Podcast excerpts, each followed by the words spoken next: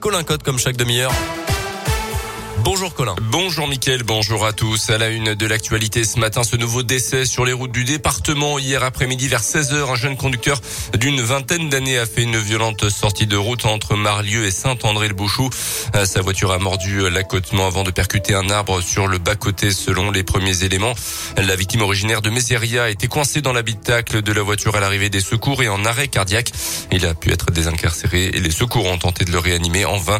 Selon le progrès, aucune trace de freinage n'a été constaté sur la route et rien ne permet d'expliquer cette subite perte de contrôle. Une enquête a été ouverte. Un habitant de Tramois condamné pour euh, des euh, violences répétées sur sa propre mère sous l'emprise de l'alcool le plus souvent.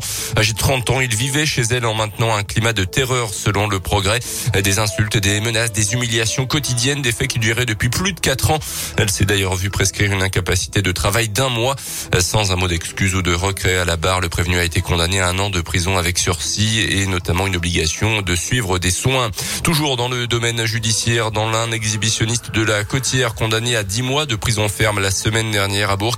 Il a été jugé en comparution immédiate après s'être exhibé devant une lycéenne de 16 ans qui attendait son bus le matin à la Boisse. La jeune fille s'était immédiatement rendue à la gendarmerie pour déposer plainte avant que l'homme ne soit finalement interpellé quelques heures plus tard à Saint-Maurice de Bénaud.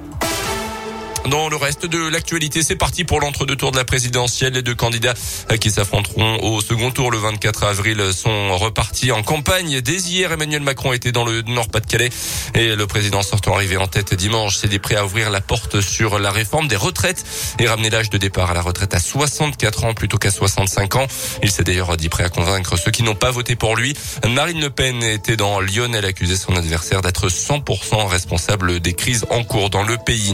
L'Ukraine se prépare à la chute de Mariupol, une grande ville du sud sur la mer d'Azov, assiégée depuis plus de 40 jours et pilonnée sans relâche par les forces armées russes. L'armée ukrainienne qui fortifie également ses défenses dans l'Est où elle s'attend à une offensive imminente de la part de Moscou, notamment dans le Donbass. Le chancelier autrichien a rencontré Vladimir Poutine. Il s'est dit pessimiste sur une sortie de crise.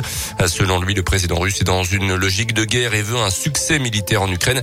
Notez que des gendarmes français sont arrivés sur place hier pour enquêter sur les crimes de guerre commis dans la région de Kiev notamment.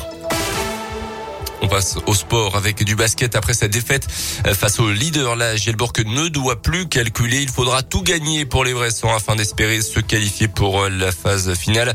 Une dernière ligne droite du championnat de France composée de huit matchs, dont le premier ce soir sur le parquet de Gravelines. Un rang derrière la jeu au classement. On écoute Hugo Benitez au micro Radio Scoop de Didier Berthet. On sait qu'on a un match compliqué ce soir à jouer. Après, euh, dans la position dans laquelle on est, on, on, calcule pas trop, on prend les matchs les uns après les autres et surtout on, sait qu'on n'a pas trop le droit à l'erreur. On fera les comptes euh, en fin de saison, mais, euh, mais on sait que c'est un match important ce soir. De toute façon, il faut qu'on gagne euh, presque tous nos matchs, je pense maintenant. Donc à nous de ne pas tomber dans le piège. On sait que c'est un match compliqué avec leur public, mais on va faire notre mieux. Je crois en notre équipe et j'espère qu'on gagnera tous les, tous les matchs jusqu'à la fin de la saison pour se qualifier en playoff. Gravelines Gielborg, c'est à partir de 20h ce soir, un match à suivre en direct et en intégralité sur la web radio Gielborg sur radioscoop.com.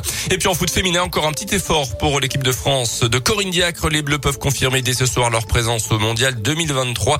À nul contre la Slovénie suffirait pour se qualifier. C'est aussi le dernier match officiel avant la liste pour l'Euro en Angleterre cet été.